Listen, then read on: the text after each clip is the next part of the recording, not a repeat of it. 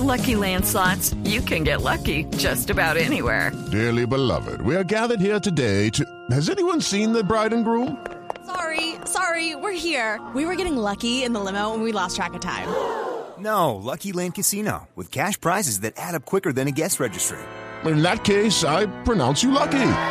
Play for free at LuckyLandSlots.com. Daily bonuses are waiting. No purchase necessary. Void where prohibited by law. 18 plus. Terms and conditions apply. See website for details. Análisis, realidad, información en El Radar. Los hechos más importantes de la semana analizados a fondo. El eco de los acontecimientos. Un recorrido por lo que dice la gente con Ricardo Ospina. Aquí comienza El Radar en Blue Radio, la nueva alternativa. Y hoy comienza la unidad, pero en la calle de toda Venezuela. Aquí el problema, hermanas y hermanos, ya no podemos decir que solamente es Nicolás Maduro, no. Aquí el problema son todos los poderes públicos del poder nacional. El pueblo de Venezuela tiene una respuesta. Para expresar en paz y libremente una opinión hace falta un permiso. Quien salga a tratar de ejercer violencia sin permiso para movilizarse será detenido, sea quien sea. Aumenta la represión en Venezuela. En las últimas horas se reportan más estudiantes heridos, detenidos y desaparecidos. Están haciendo una masacre. Cada vez que habla Nicolás por televisión, en Altamira o en otras zonas de Caracas, se están metiendo hasta los apartamentos y agarrar gente y todo. Coño, le dieron ese pana, ¿vale? De repente ella me agarra de la mano y justo ese momento le meten el balazo en la cabeza, hermano, y se, se desmaya. Yo no sabía que era un balazo en la cabeza. Tengo que comprar la leche, tengo que hacer la cola. No es por gusto. Y mira, ya no quieren vender la leche. La tienen ahí y no quieren vender la leche. El gobierno que tiene que ponernos la comida para que nosotros la compremos. Yo aquí no hay empresarios, todos esos empresarios fueron como en los cerros y en los, y en los barrios y en todo a nivel nacional. Usted busca una cerveza polar y sí la hay. Maduro tiene esto barato y tenemos que conformarnos. Y la gente no puede ponerse. Jamás se había visto esto en este país, jamás. ¿Cómo es posible tanta inseguridad en el país? Ayer estuvimos en Altamira manifestándonos en la noche y llegaron este, una cuerda de colectivos, guardias nacionales, policías, nos dispararon y nos tuvimos que refugiar en los apartamentos. Nuestros policías municipales no tienen labores antimotines y de orden público. No tienen perdigones de goma gases lacrimógenos, máscaras, escudos. Es muy fácil esconderse detrás de un discurso y de un guion. Se hace la represión de Maduro y el otro. Ah, pero tú quieres, Caprila Radosky y Refalcón, que yo deje que quemen este país, que las instituciones del, del Estado no hagamos nada. Porque según estadísticas, un venezolano muere cada 20 minutos. Uno de ellos está preso.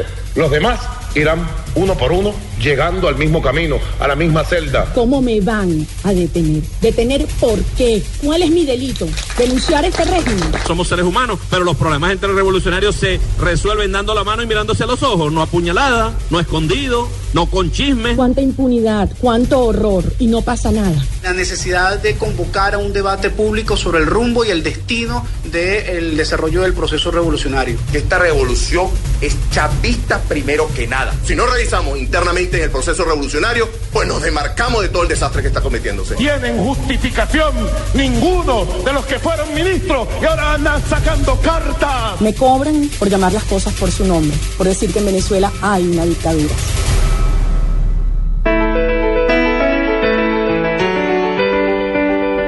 Bienvenidos como siempre al radar de Blue Radio. Venezuela está otra vez en ojos del mundo por cuenta de la posibilidad de que la exdiputada María Corina Machado, opositora al régimen de Nicolás Maduro, pueda ir a la cárcel en los próximos días. Se le están endilgando delitos de rebelión, delitos de conspiración, supuestamente para matar al presidente del vecino país.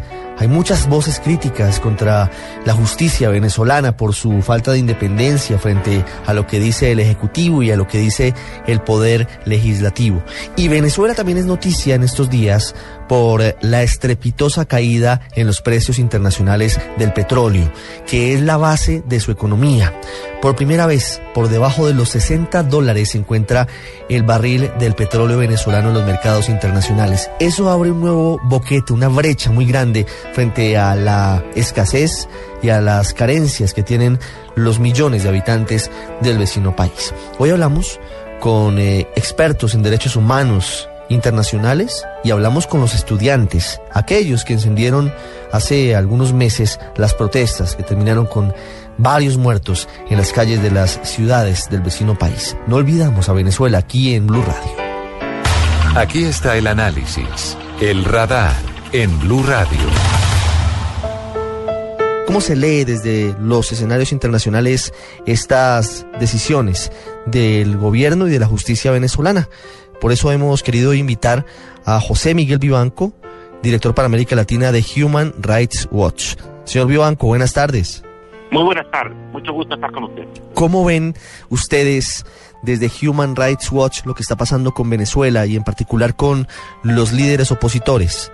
Con eh, un gobierno de excesivo poder, sin independencia entre el legislativo, el ejecutivo y el judicial, y un aparato jurídico, sobre todo la Fiscalía y la Corte Suprema de ese país, sirviendo a lo que se dice desde el Palacio Presidencial de Miraflores, prácticamente nos dibuja una dictadura. ¿Usted cree que a pesar de que se ha elegido a Nicolás Maduro en las urnas, Venezuela camina hacia un gobierno autoritario? Mire, eh, las elecciones en Venezuela, todas las elecciones eh, que se han celebrado en Venezuela, le, otorgan eh, carta blanca al que triunfa, en este caso al chavismo, desde hace ya más de una década, una década y media, para eh, hacerse del poder y ejercerlo a su voluntad, sin límites en el ejercicio del poder. La concepción política que promueve el gobierno actual está basada en la promoción del, de lo que llaman el socialismo bolivariano.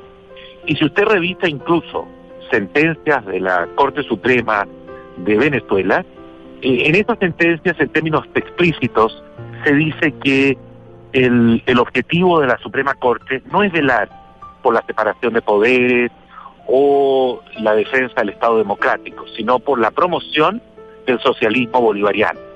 Eh, realmente no hay eh, instituciones, no hay mecanismos en Venezuela capaces de, de defender las libertades públicas y los derechos fundamentales.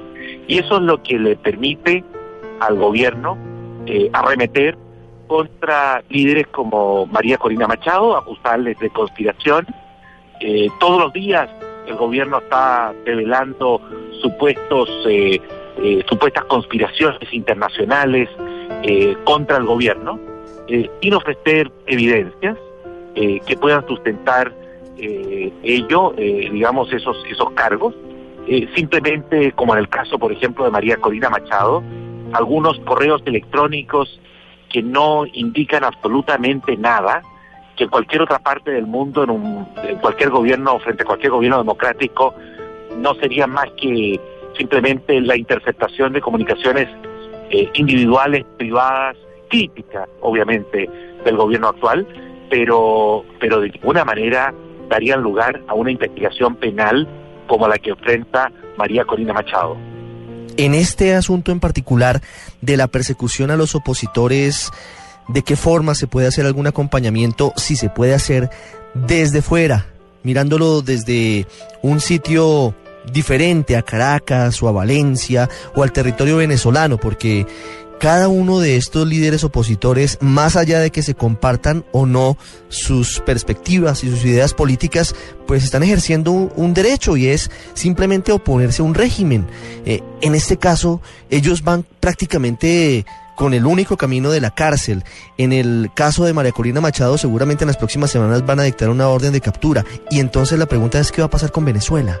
La única opción, la única alternativa que existe frente a la situación que enfrenta Venezuela es la presión de la comunidad internacional. Si no hay una alerta, una presión eficaz por parte de la comunidad internacional, especialmente la comunidad regional, el gobierno seguirá entonces utilizando a su antojo todos los recursos del Estado, todo el poder que ha concentrado para perseguir, seguir persiguiendo a la oposición de Venezuela. Y es posible, usted ve el ambiente porque las críticas han sido muchas desde varios sectores, desde Venezuela y desde otros lugares del mundo, frente a esa pasividad, frente a esa forma en la que pareciera que los gobiernos de nuestra América están mirando para otro lado mientras suceden tantas tropelías en territorio venezolano. De hecho, Colombia, desde donde hacemos este contacto, señor Vivanco, ha tenido una posición, según muchos, tibia frente a lo que está pasando porque Venezuela es uno de los facilitadores de los diálogos de paz que adelanta el gobierno del presidente Santos con las FARC. Usted como analista ve posible que haya mayor presión de los países eh, andinos y de los países de América Latina para que se restablezca de alguna manera los derechos democráticos en Venezuela? No lo veo fácil, porque acá el, el árbitro no es Colombia, no es Perú, no es Chile, es Brasil. Brasil es el único país con el peso, con la influencia de Sudamérica, como para poder hacer un giro eh, y cambiar realmente la actitud de los eh, eh, gobiernos latinoamericanos frente a lo que se vive en Venezuela. Eh, y Brasil ha sido renuente hasta ahora a, a tomar partido, al contrario, más bien ha estado eh, del lado del gobierno de Chávez inicialmente y del lado de Maduro, eh, avalando todo aquello que ocurre en Venezuela. Eh, Los gobiernos en general se mueven por intereses, no por valores, por intereses económicos, por intereses geopolíticos. Y Brasil ha dejado muy claro hasta ahora que sus intereses a, a nivel regional están centrados en una agenda comercial. Y además, yo diría que ideológicamente las bases del actual gobierno de Brasil eh, simpatizan con lo que con, con la ideología del gobierno actual en Venezuela. Entonces ese no es fácil que la situación eh, mejore respecto de lo que es eh, una presión eficaz por parte de la comunidad regional, mientras Brasil mantenga eh, la posición que ha sostenido hasta ahora de un apoyo, yo diría, constante, eh, permanente al régimen de, tanto de Chávez como de Nicolás. Señor Vivanco, una pregunta para finalizar. Estados Unidos ha estado renuente a meterse de fondo, de lleno o de cara a la situación de Venezuela, por lo menos a tomar medidas eh, de fondo y a denunciar eh, un poco más vehementemente lo que sucede con la falta de libertades eh, en ese país. Pero recientemente el Senado norteamericano aprobó una ley para sancionar eh, a los más altos eh, dirigentes del chavismo, del el oficialismo, por violaciones a los derechos humanos. ¿Usted cree que, que esa posición podría modificar de alguna manera lo que pasa en Venezuela? Eso que Estados Unidos comienza a hacer un poco más de frente ante lo que sucede en Venezuela. Mire, eh, acá en los Estados Unidos está cada vez creciendo con más fuerza eh, eh, la, la crítica eh, hacia el récord del régimen de, de Nicolás Maduro y su récord en materia de libertades públicas, derechos humanos y los abusos constantes que está cometiendo. Y, en buena medida debido a la facilidad que han mostrado las democracias latinoamericanas eh, frente al, a lo que ocurre en Venezuela, es que se ha ido gestando una, un consenso eh, entre demócratas y republicanos en el sentido de que los Estados Unidos deben hacer algo más, más eh, visible, más concreto, para dejar constancia de su rechazo a lo que ocurre en Venezuela. Y estas son eh, eh, políticas o decisiones que se han tomado históricamente los Estados Unidos contra regímenes que violan derechos humanos. Y en función de esto es que se están aprobando en estos días sanciones selectivas, es decir, dirigidas a individuos eh, particulares, eh, miembros eh, tanto uniformados como eh, autoridades del actual gobierno, que tengan responsabilidades eh, en violaciones a los derechos humanos. Y esas, esas medidas van a traducirse en la cancelación de visas a los Estados Unidos y al mismo tiempo en el congelamiento de, de cuentas bancarias o eh, inversiones eh, que, que estos individuos eh, mantengan eh, bajo la en algún sitio de la jurisdicción de los Estados Unidos. Estas son las medidas que se van a anunciar muy pronto, ya están siendo prácticamente aprobadas. Yo creo que el presidente Obama las va a firmar en, eh, en, en los próximos días y ojalá eh, puedan servir como un llamado de atención claro eh, hacia el gobierno de Venezuela y hacia aquellos que están involucrados en violaciones a los derechos humanos que van a sufrir consecuencias directas eh, debido a las eh, responsabilidades que les cabe en este tipo de abusos. Es José Miguel Vivanco desde Washington, director para América Latina de Human Rights Watch, una de las más importantes organizaciones no gubernamentales del mundo, hablando de lo que pasa en Venezuela, que supera cualquier tipo de distinción política o de distinción ideológica. Muchos sectores del mundo denunciando los abusos que se cometen por parte del gobierno de Nicolás Maduro. Señor Vivanco, como siempre un gusto tenerlo con nosotros en el radar para toda Colombia. Al contrario, una, un agrado estar con ustedes. Muy buenas, muy buenas tardes. En el radar de Blue Radio, lo que dice la gente. La mejor manera de conocer la radiografía de lo que sucede en Venezuela es hablando con su gente. María Rosa Herrera es madre, es abuela, es cabeza de hogar, trabaja en una agencia de viajes y nos cuenta sobre la escasez de productos de primera necesidad y otro de los gravísimos problemas que afronta Venezuela, la inseguridad rampante. Ha sido un año bastante difícil, no solo para mí, sino para el resto de mis coterráneos, porque si bien es cierto, podemos tener medios económicos para comprar, para conseguir eh, los insumos necesarios, este, se hace algo difícil por la gran escasez que tenemos. Entonces tú sales a hacer eh, tu compra y, y es verdaderamente todo. Es una tortura tú hacer un mercado para la casa, porque no se consigue nada, no consigue las cosas principales como son nosotros los venezolanos consumimos muchísima harina de maíz y no se consigue no se consigue carne y si la consigue tiene que pagarla a precios incomprables este no consigue productos de limpieza absolutamente no consigue jabón de baño no conseguimos jabón para lavar entonces, de verdad es una situación bastante crítica. En cuanto a lo que a mí respecta con mi trabajo, yo, yo trabajo en una agencia de viajes, soy administradora en una agencia de viajes y este año ha sido sumamente crítico porque es, es lamentable cuando tú tienes que decirle a un cliente que no tengo nada que venderte. Hay veces no te lo creen, y en cuanto a la inseguridad, pues yo creo que es el golpe más duro que nos han dado a nosotros en el alma, en la conciencia, en el corazón, porque de verdad estamos de luto.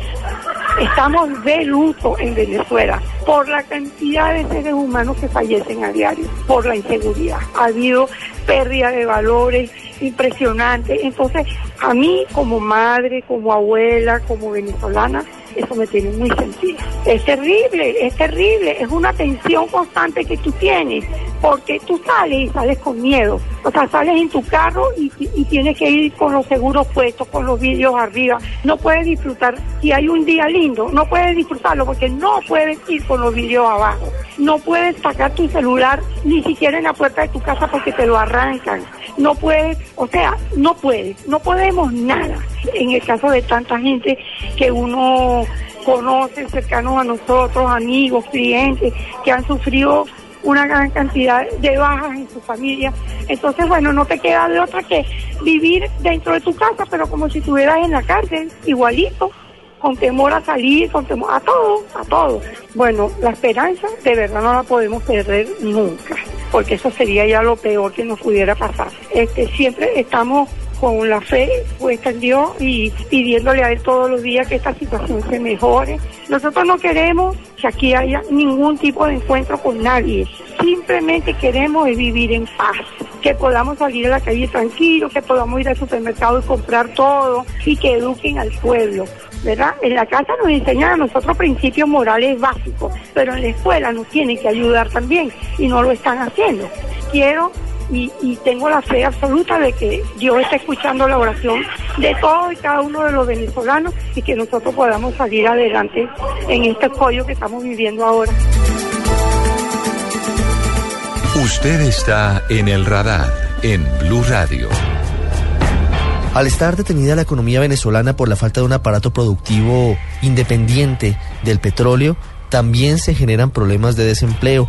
María Laura Hunda tiene 19 años, es estudiante en la Universidad Fermín Toro en Barquisimeto y ella nos habla de eso, de los problemas que ha tenido para poder tener un empleo, para poder ubicarse y tener un salario.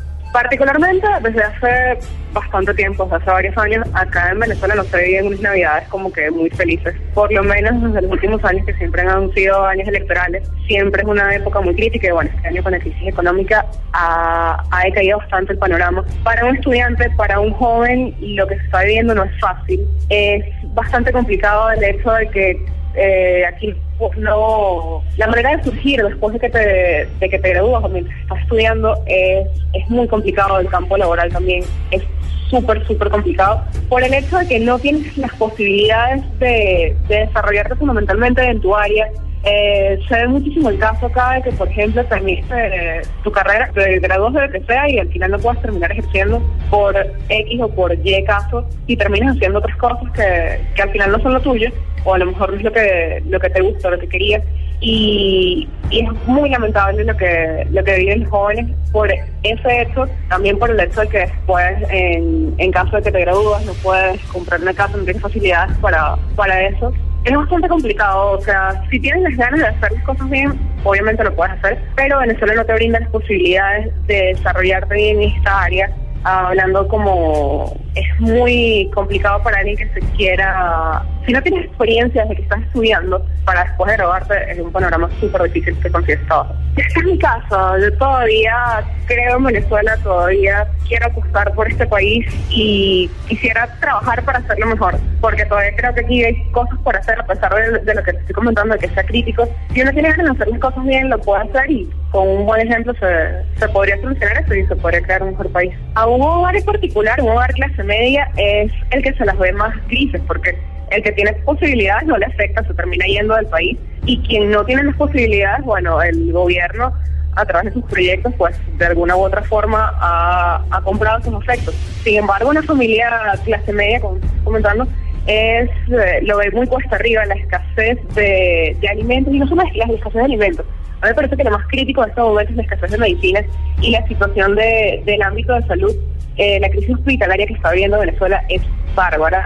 Igual en eso de la escasez de medicinas, aquí que no se consiguen productos básicos, que no se consiguen eh, medicamentos básicos, algo que es tan, tan crítico para alguien que tenga una condición de salud. Por ejemplo, mi abuela en caso tal, que es diabética, que no consigue las, las inyecciones que se tiene que poner mensualmente, o sea, es algo muy cuesta arriba para alguien que, que tiene una condición de salud.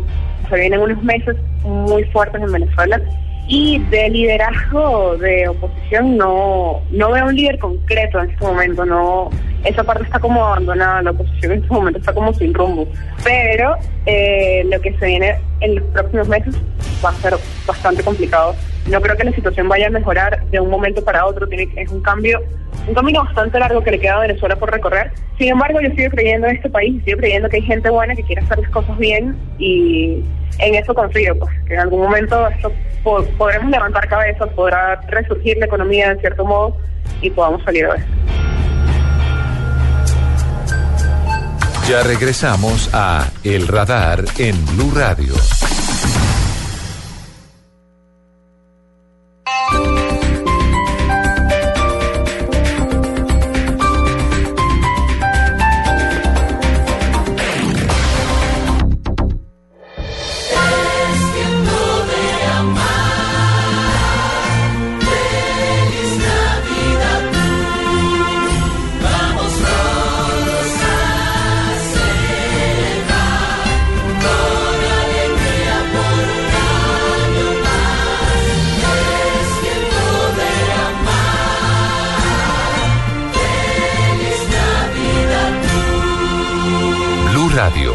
Nueva alternativa. El Teatro Mayor Julio Mario Santo Domingo presenta a Café Tacuba, celebrando 25 años de carrera artística y los 20 años de su álbum Red, escogido por la revista Rolling Stone como el mejor disco latino de la historia. Únicos conciertos miércoles 17 y jueves 18 de diciembre, 8 pm. Compra ya tus boletas a través de primerafila.com.co y taquillas del teatro. Apoya Grupo Colombia, Grupo Energía de Bogotá y Blue Radio. Invita a Alcaldía Mayor Bogotá Humana. Más información y compra de boletería en www.teatromayor.org.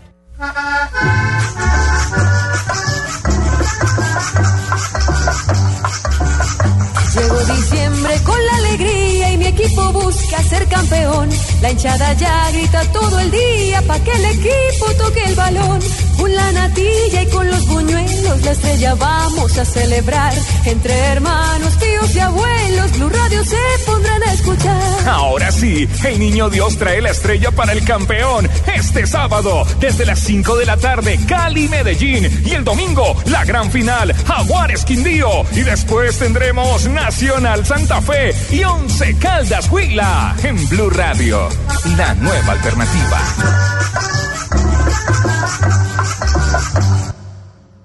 A donde retornas cuando inicias tu recuperación se hace realidad. Sigues estando enfermo. Prefieres volver a la vida como una persona nueva. Escucha Generación Blue este domingo a las 8.30 pm. Generación Blue, para vivir bien. Por Blue Radio y bluradio.com. La nueva alternativa.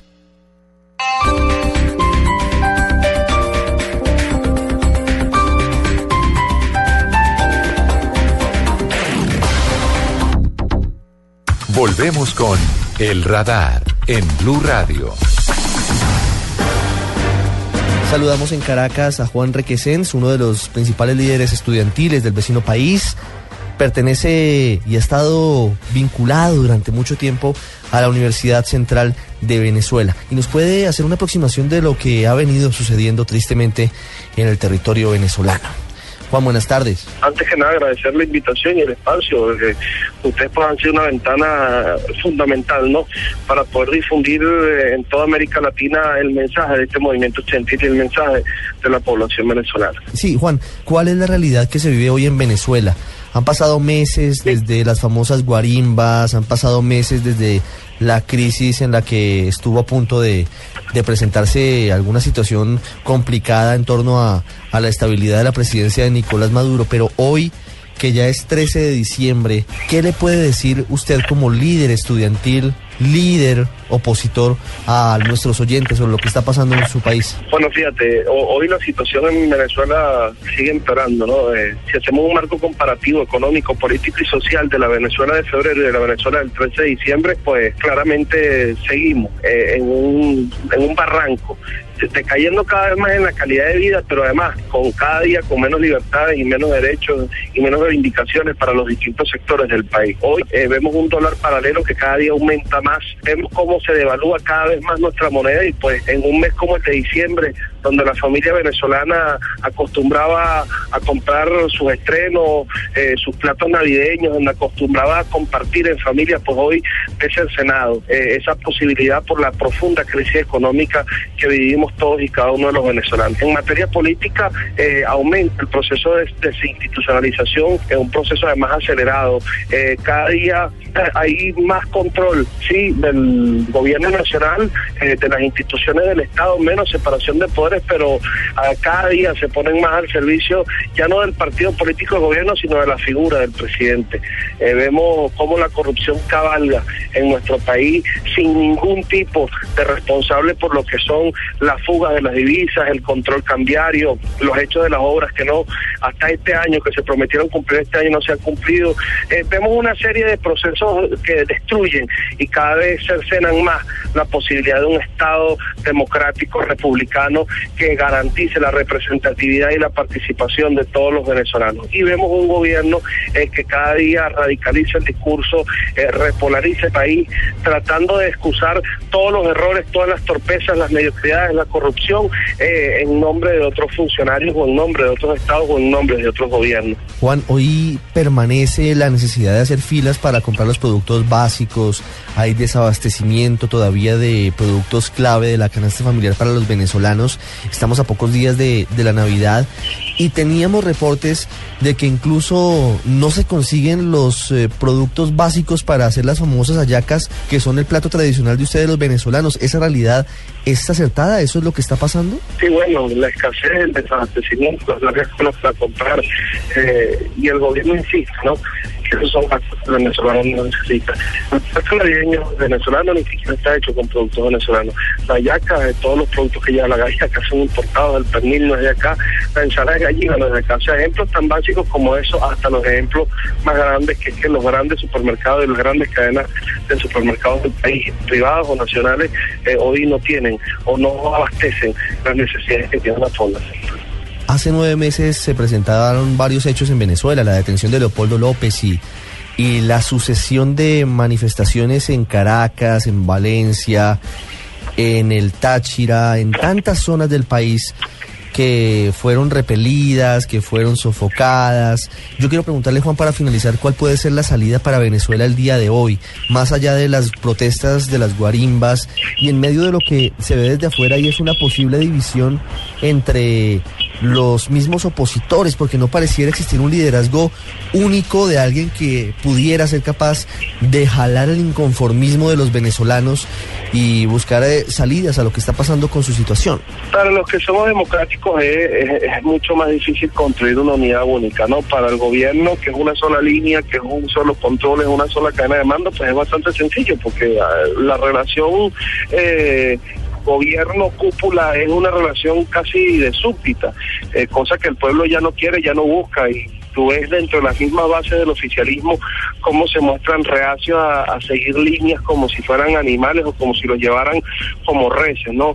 Eh, este país ha pedido cambio, ha pedido discusión, ha pedido autocrítica, ha pedido revisión. Eh, para la oposición pues es un hecho y es evidente eh, que hay divisiones en cuanto al criterio, en cuanto a la forma, la instrumentalización eh, de la política.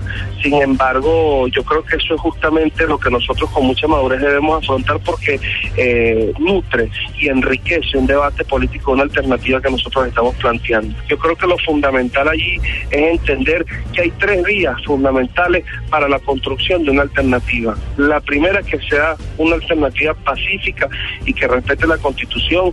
La segunda que sea una alternativa con un alto eh, contenido social y que centre las bases sobre la idiosincrasia y el pueblo de Venezuela.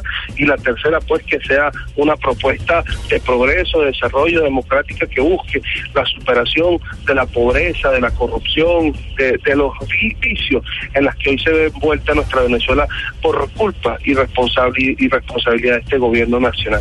Las diferencias eh, deben ser discutidas en público, las diferencias deben ser eh, puntos más bien de encuentro que permitan la deliberación y que permitan el debate para la construcción de esta alternativa que nosotros estamos proponiendo. Estuvo con nosotros desde Caracas Juan Requesens, líder universitario de ese país, hablando sobre la actual situación de los hermanos venezolanos. Juan, muchas gracias. Muchísimas gracias a ti por la invitación. Usted está en El Radar, en Blue Radio.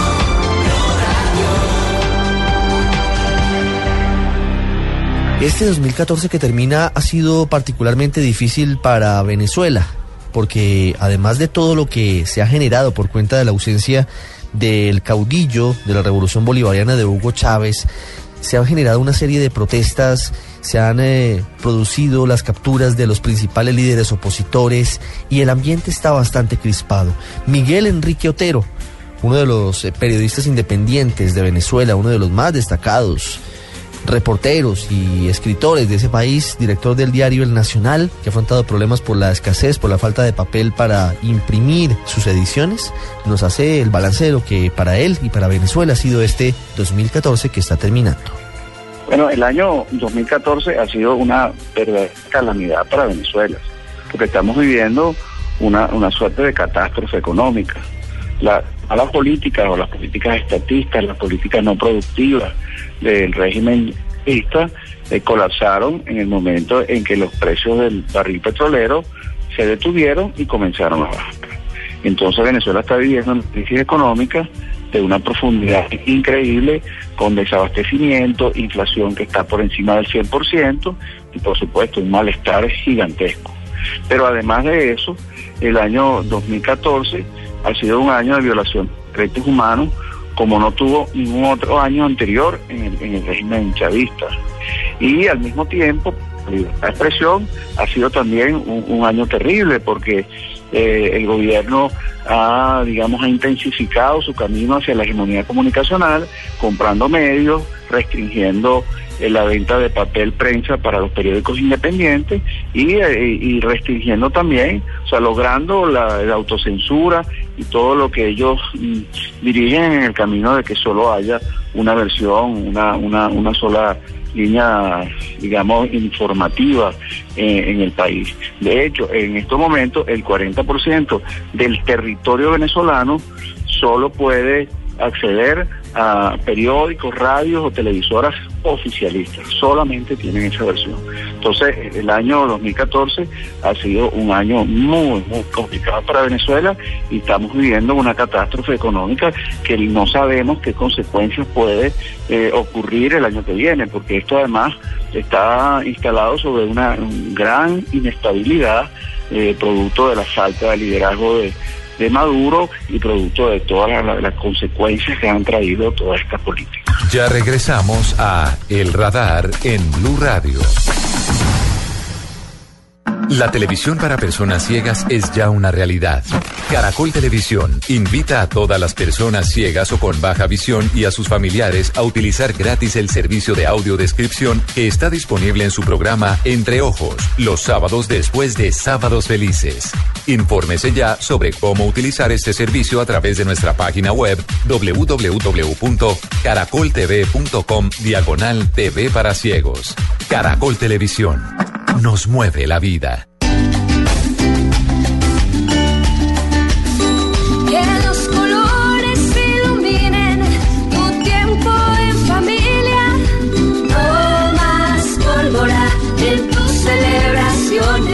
Cambia el mundo. Es la estadística en la que quiero estar. Que tus buenas acciones sumen. No más pólvora en tus celebraciones. ICBF, estamos cambiando el mundo. Todos por un nuevo país. Paz, equidad, educación. Vamos juntos a celebrar. Todo en familia nada va a faltar. Nos llena el amor más grande cada día. En Caracol nos mueve la vida. Feliz Navidad.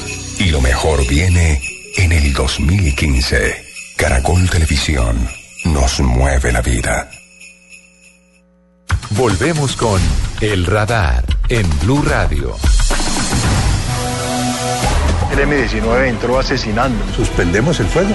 Si es bilateralmente que se suspende el fuego. El ejército estaba defendiendo la democracia. El sistema democrático, por el cual todavía, con todas sus imperfecciones, funciona Colombia, se le debe a la actuación del ejército en esos dos días. Ninguna persona de las que dicen que está desaparecida vino a la escuela de caballería porque es que ni siquiera salieron vivos del Palacio de Justicia. En el momento en que ellos fueron desaparecidos, se les robó su dignidad humana, se les robó su vida. Afortunadamente hemos logrado mantener la lucha porque se sepa la verdad y porque se haga justicia y otra por mantener viva la memoria de nuestros familiares. No hay desaparecidos y no hay retoma. Los desaparecidos no son desaparecidos. El M-19 los secuestró. Sale vivo, apoyándose en una sola pierna, con los brazos sobre los hombros de dos unidades de la fuerza pública y luego su cadáver es encontrado en el interior del Palacio de Justicia. ¿Dónde está mi hijo? ¿A dónde lo enterraron? ¿Qué hicieron con él? Quiero conocer la verdad, que pueda decir, papá, por fin tengo un lugar donde llorarte. El gobierno declaró tres días de duelo nacional y la bandera ondeará a media asta. La soberbia edificación del Palacio de la Justicia es un montón de ruinas. Vivimos en un país en donde reina la impunidad, continuamos la lucha y esperamos que en algún momento los militares nos digan qué pasó con nuestros familiares. No tenemos justicia. ¿Qué es eso? ¿Un Estado democrático? ¿Por qué si los sacaron vivos los desaparecieron? Pasará el tiempo y tal vez nada quede plenamente establecido porque los testigos y protagonistas de las horas cruciales murieron. Por 29 años, los familiares de los 11 desaparecidos del Palacio de Justicia han resistido a la impunidad. Disponer la libertad inmediata e incondicional del coronel en razón a la decisión adoptada. Y la Corte Interamericana de Derechos Humanos condenó al Estado colombiano por su responsabilidad en los operativos de recuperación del Palacio de Justicia. Es decir, que a través de este fallo se cierra una discusión que muchas veces el gobierno nacional, los organismos de control y algunos militares han negado. El gobierno frente a esta decisión acata y respeta la misma decisión. La sentencia de la Corte Interamericana es bastante importante para este proceso. Le da plena validez a las pruebas que reposan en los procesos internos. Pero en líneas generales la, la indemnización podría llegar hasta los 7 millones de dólares aproximadamente. Y aquí para adelante esperamos que nos digan dónde están nuestros seres queridos, porque con el dinero no nos cubren nuestros seres queridos, porque nuestros seres queridos creo que no tienen precio. También quiero honrar hoy a los padres y madres que murieron en la esperanza de saber qué pasó con sus familiares. El fantasma del Palacio de Justicia persigue a Colombia desde hace 29 años, un mes y seis días. Desde ese momento, Colombia vive permanentemente el ciclo de noticias en torno a lo que sucedió el 6 y 7 de noviembre del 85. Esta semana se conoció la sentencia que esperaban los familiares de estas personas desaparecidas y de los torturados y de los asesinados. La sentencia de la Corte Interamericana de Derechos Humanos que ha responsabilizado al Estado colombiano por todos estos hechos. El principal responsable de la toma fue el M-19, que tuvo amnistía e indulto a finales de los años 80. Ahora se están juzgando a los militares, que según los testimonios, por acción o por omisión, facilitaron que esas personas, esas 11 personas, jamás regresaran a sus hogares. Hoy les contamos detalles de esa sentencia histórica de 212 páginas. Hablamos con una de las personas que más conoce el caso en materia judicial y hablamos con una de las personas que más ha sufrido por la desaparición de su hermana hace casi tres décadas entre los humeantes restos de lo que era la sede de la justicia en Colombia. Estamos detrás de los hechos de la semana en El Radar de Blue Radio. 212 páginas tiene la sentencia de la Corte Interamericana de Derechos Humanos en la que condena internacionalmente al Estado colombiano por los desaparecidos del Palacio de Justicia. Alejandro Tibaduiza nos cuenta lo más importante de ese texto que era esperado por los familiares de esas personas. Ricardo, buenas tardes. En un contundente fallo de 212 páginas, la Corte Interamericana de Derechos Humanos primero responsabilizó al Estado colombiano por la desaparición de los siete funcionarios de la cafetería del Palacio de Justicia.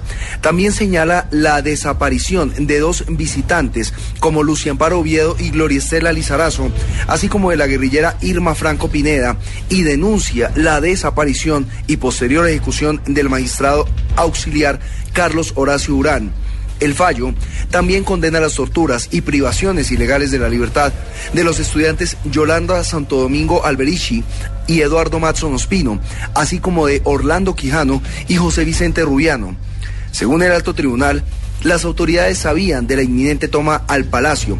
Y en ese sentido, la Corte Interamericana de Derechos Humanos señala lo siguiente, abro comillas, el Estado conocía dicho riesgo, pero no adoptó las medidas necesarias, suficientes y oportunas para contrarrestar ese riesgo, pues aún cuando llevó a cabo un estudio de seguridad y diseñó un plan de seguridad, dicho plan se encontraba funcionando al momento de los hechos de manera irregular, cuando todavía persistía el riesgo y ordena, entre otras cosas, que el Estado debe brindar de forma inmediata el tratamiento médico, psicológico o psiquiátrico a las víctimas que así lo soliciten y debe realizar un acto público de reconocimiento de responsabilidad internacional por los hechos del presente caso. Aunque el gobierno consideró que el fallo fue sorpresivo por todas las víctimas que cobija en la decisión, anunció que lo cumplirá en su integridad, tal como lo señaló el ministro del Interior Juan Fernando Cristo. Y obviamente, frente a las víctimas señaladas, procederá a aplicar y a cumplir el fallo, como lo ha señalado la Corte Interamericana de Derechos Humanos. En ese mismo sentido, la Agencia Jurídica del Estado, en cabeza de Adriana Guillén, concluyó a cuánto ascienden los daños y perjuicios que se deben pagar e igualmente el número de víctimas. Esos 7 millones de dólares pueden bajar porque hay que hacer unas deducciones y estaría dividido en un grupo que oscila entre 138 y 140 personas. Por estos hechos hay que recordar que la justicia condenó recientemente al general en retiro Jesús Armando Arias Cabrales en segunda instancia a 35 años de cárcel y al coronel en retiro Luis Alfonso Plazas Vega a 30 años de prisión. Esta decisión está en la Corte Suprema de Justicia pendiente de un recurso de casación que fue interpuesto por la defensa del oficial en retiro. Este fue un informe de Alejandro Tibaduiza para el radar. Así lo detectó el radar en Blue Radio. Una de las personas que más eh, trabajó este doloroso episodio del Palacio de Justicia desde la investigación penal es Ángela María Buitrago. Durante varios años fue la fiscal cuarta delegada ante la Corte Suprema de Justicia. Y la saludamos a esta hora para hablar sobre este fallo de 212 páginas de la Corte Interamericana de Derechos Humanos. Doctora Buitrago, buenas tardes. Ricardo, ¿cómo estás? Buenas tardes a todos los oyentes. ¿Cómo se puede interpretar, cómo puede leer usted esta sentencia de la Corte Interamericana de Derechos Humanos sobre los desaparecidos y otro tipo de delitos cometidos por eh, algunos agentes del Estado en el Palacio de Justicia? Bueno, yo pienso que la Corte o la decisión de la Corte Interamericana es una reiteración más de la necesidad de protección de los derechos humanos, del repudio que hay frente a comportamientos eh, de lesa humanidad, de tortura, de desaparición. Y creo que la decisión de Corte Interamericana lo que mm, deja claramente establecido es que esos delitos deben ser reproche de toda la humanidad en concreto, ¿no? ¿Por qué en Colombia solamente se han admitido judicialmente dos desaparecidos en los procesos que incluso usted comenzó a llevar ante los jueces contra el coronel Plazas y contra el coronel Sánchez Rubiano y contra los generales Arias Cabrales e Iván Ramírez? ¿Y por qué la Corte Interamericana sí determina con claridad que son 11 desaparecidos? Eh, Ricardo, las sentencias de, las, de los jueces de primera instancia determinan la desaparición de los 11. Las sentencias del tribunal, una determina la prueba sobre dos y la segunda sentencia del tribunal, en el caso del general Arias, habla de cinco desaparecidos. Entonces, eh, fíjate que de todos modos hay una discrepancia ostensible en el tema de que sí hubo un reconocimiento de 11 desaparecidos por los jueces de primera instancia, por las jueces de primera instancia, y posteriormente las sentencias de segunda instancia solo admiten probatoriamente la prueba sobre dos desaparecidos en el caso inicial y sobre cinco desaparecidos en el caso del general Arias. Lo que dice la Corte Interamericana es que hay prueba plena, o por lo menos se demostró eh, con grado de certeza que hay 10 desaparecidos efectivos por acción y una desaparecida por omisión en el caso de Norma Constanza Guerra. Y sobre Ana Rosa Blanco también lo hablan de que no hubo eh, la previsión correspondiente para protegerle la vida. Frente al caso adicional del que habla la sentencia que usted conoce y alcanzó a trabajar desde la Fiscalía Cuarta Delegada ante la Corte Suprema de Justicia, el relacionado con la ejecución extrajudicial del magistrado Carlos Horacio Urán. La Corte dice que hay evidencias de que fue ejecutado mientras estaba en custodia de agentes del Estado, mientras estaba en custodia de integrantes del Ejército Nacional. ¿Ese caso cómo lo podemos leer? Bueno, la decisión de la Corte Interamericana, entre otras, es obligatoria en efectos ah, internos. Lo ha dicho la Corte Suprema de Justicia en todas las jurisprudencias durante los últimos 10 años pero además lo ha reiterado frente a todas las acciones que tienen que ver con derechos humanos. Entonces la lectura es una sola. Para la Corte Interamericana, la demostración es que hubo una ejecución extrajudicial y por esa razón responde el Estado colombiano. Eh, dentro de las investigaciones internas, digamos que eh, era claro, es claro y seguirá siendo claro que hubo una, un, un disparo que tiene las características de ser una ejecución extrajudicial. Un disparo que fue, como se denomina, un tiro de gracia, con una serie de características especiales que tienen que ver con la, la existencia de pólvora o de rastros de pólvora en la piel, lo que significa que fue un tiro a corta distancia. Y esta información la tengo yo, entre otras, también por las pruebas practicadas en la sede internacional que son objeto del estudio de la Corte Interamericana y que fueron practicadas en esas audiencias que se hicieron para que los jueces tomaran la decisión correspondiente. Usted estaba de peritos especializados. Sí, usted estaba trabajando el caso del magistrado Durán cuando, cuando sale de la fiscalía. Y si no estoy mal, había llamado indagatoria a tres generales de la República, generales retirados. A Jesús Armando Arias Cabrales, a Rafael Hernández y a Carlos Alberto Frasica. ¿Cuándo fue ese llamado? ¿Hace cuántos años? 27 de agosto del 2010. Pasado cuatro años y cuatro meses prácticamente. Y no han definido aún la situación jurídica de los generales citados en indagatoria. La última pregunta, doctora Ángela María Buitrago. Usted lo mencionaba hace algunos minutos, pero quiero que me dé su opinión sobre lo que debe pasar frente a este proceso, porque comienzan a abrirse puertas que piden justicia transicional que piden que, así como los guerrilleros del M-19 que de una u otra manera están vinculados a, la toma del Palacio de Justicia, así no hayan participado directamente, fueron eh, objeto de indultos y de amnistías y hoy son dirigentes políticos, lo mismo debería pasar con los militares en el marco del conflicto. Eh, ¿Usted eh, cree que eso sería viable? ¿Cuáles podrían ser las condiciones para que eso pudiera ser aceptable por la justicia internacional? Y todo esto, como usted lo decía, en el marco de lo que estamos viviendo, porque todo esto es importante porque además eh, está en medio de un proceso de paz entre el gobierno colombiano y otra guerrilla como es las FARC, que ha cometido también muchísimos delitos y muchísimos crímenes y también plantearía un eventual eh, asunto y desarrollo similar. Te contestaría con dos con dos cosas que pienso que son importantes, Ricardo. En términos generales, el Estado colombiano se ha comprometido a respetar los derechos humanos, se ha comprometido a honrar la protección de esos derechos humanos a través de tratados internacionales, de convenciones inclusive de la ratificación del Estatuto Penal de Roma. Sobre esa base, las obligaciones del Estado son generar las investigaciones correspondientes para establecer a los responsables frente a cualquier delito de lesa humanidad. Dos, no pueden generarse amnistías, indultos o perdones absolutos sin tener en cuenta a las víctimas, sin tener en cuenta la reparación y la reintegración de víctimas y además sin tener en cuenta que el bien jurídico que se afecta en estos casos es de interés internacional. Entonces, sobre esos elementos yo podría decir que el Estado colombiano tiene una serie de obligaciones que debe sopesar para efectos también de mirar y creo que las declaraciones recientes de la fiscal de la Corte Penal Internacional son suficientes para entender que el Estado colombiano también tiene unas obligaciones internacionales y que por lo tanto tiene que tener un rasero muy claro al mirar cómo va a realizar estos procesos de selección. Y obviamente una segunda cosa que es muy importante. Colombia tiene que llegar en algún momento a la paz y ojalá llegue rápido pero la paz no puede ser a costa del olvido de los horrores ni del desconocimiento de los derechos humanos ni del flagelo de seres humanos.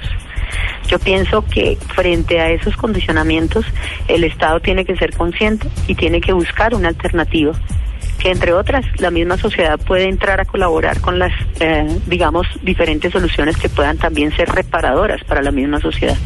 Colombia ha sufrido una guerra de 70, 80 años y sobre esa base las víctimas son millones de víctimas, pero el Estado tiene la obligación de responder por los derechos humanos de todos los miembros de la sociedad colombiana.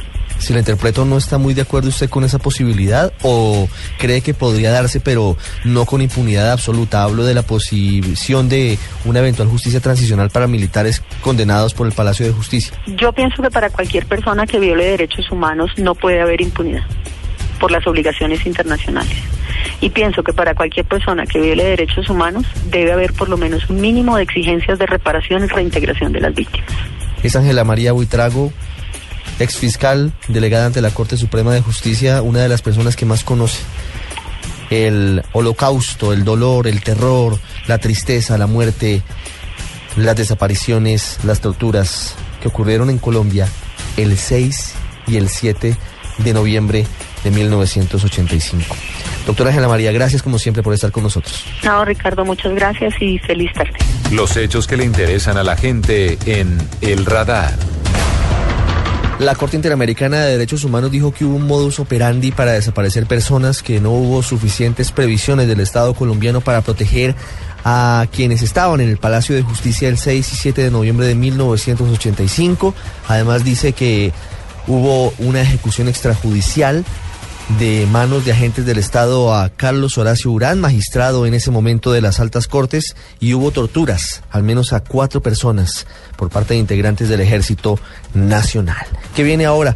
Luego de la condena internacional contra Colombia por las desapariciones y por los otros graves crímenes ocurridos en el Palacio de Justicia. ¿Qué viene después de esto? ¿Qué viene para las familias de los desaparecidos? Por eso hemos eh, invitado hoy al radar a René Guarín, hermano de Cristina del Pilar Guarín Cortés, desaparecida desde el 7 de noviembre de 1985. René, buenas tardes. Buenas tardes Ricardo y buenas tardes a todos los oyentes de Blue Radio. Para ustedes eh, que lo que más quieren es eh, poder encontrar a sus seres queridos, que les digan en dónde están, qué pasó con ellos, cuál fue la realidad. Eh, este fallo les abre la posibilidad de que alguna vez de pronto se abra esa puerta a pesar de lo difícil que puede ocurrir 30 años después.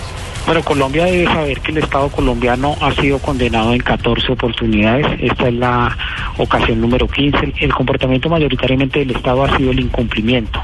De suerte pues que no tenemos muchas esperanzas en que haya mayores avances en materia de justicia. Lo que sí creería yo es que a la luz de los acuerdos de paz eventuales que se firmen entre el gobierno nacional y la guerrilla de las FARC, pues es muy es muy probable que haya beneficios de justicia transicional para los militares y nosotros pediríamos que a la luz de esos beneficios de justicia transicional los militares nos cuenten dónde enterraron a las personas y nos cuenten la verdad de lo que hicieron con ellos. Recordará Colombia que ellos fueron desaparecidos pues a 100 metros de donde usualmente vive y oficia el presidente de la República.